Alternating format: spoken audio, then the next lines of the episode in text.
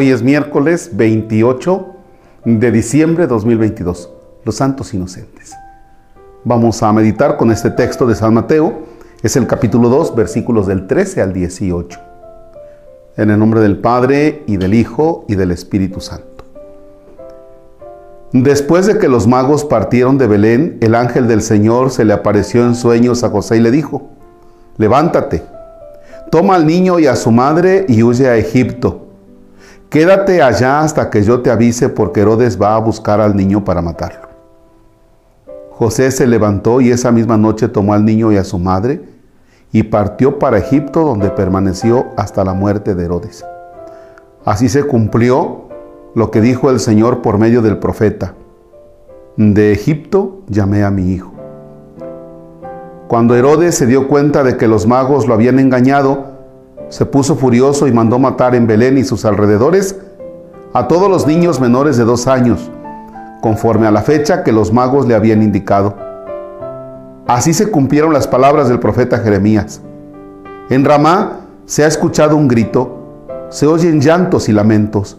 Es Raquel que llora por sus hijos y no quiere que la consuelen porque ya están muertos. Palabra del Señor. Gloria a ti, Señor Jesús. Vamos a cerrar esta oración con la imagen de San José dormido y junto Jesús. Dios le habla por medio de un sueño y le dice, levántate, toma al niño y huye porque lo quieren matar. Fíjense en aquel momento en el que José, San José, tiene esa duda, ¿qué hago? Se trata de algo de Dios. Eso lo tengo claro, se trata de algo de Dios.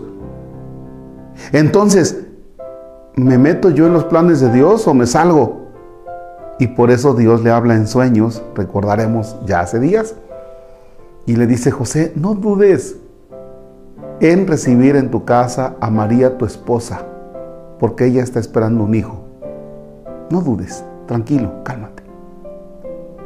Si José se hubiera ido de la escena y hubiera dejado a María, la Virgen, solamente con Jesús, ¿Quién iba a responder entonces por Jesús en este momento? ¿De quién se iba a valer María? ¿Quién los iba a respaldar a madre e hijo? Y entonces es ahora cuando comienza a entrar en juego la paternidad de José, que va a sostener en un momento difícil a María y al niño Jesús. Y tienen que huir. José tienes que irte. ¿Cuántas familias no han tenido que huir? ¿Cuántas inocentes familias no han tenido que huir por la violencia?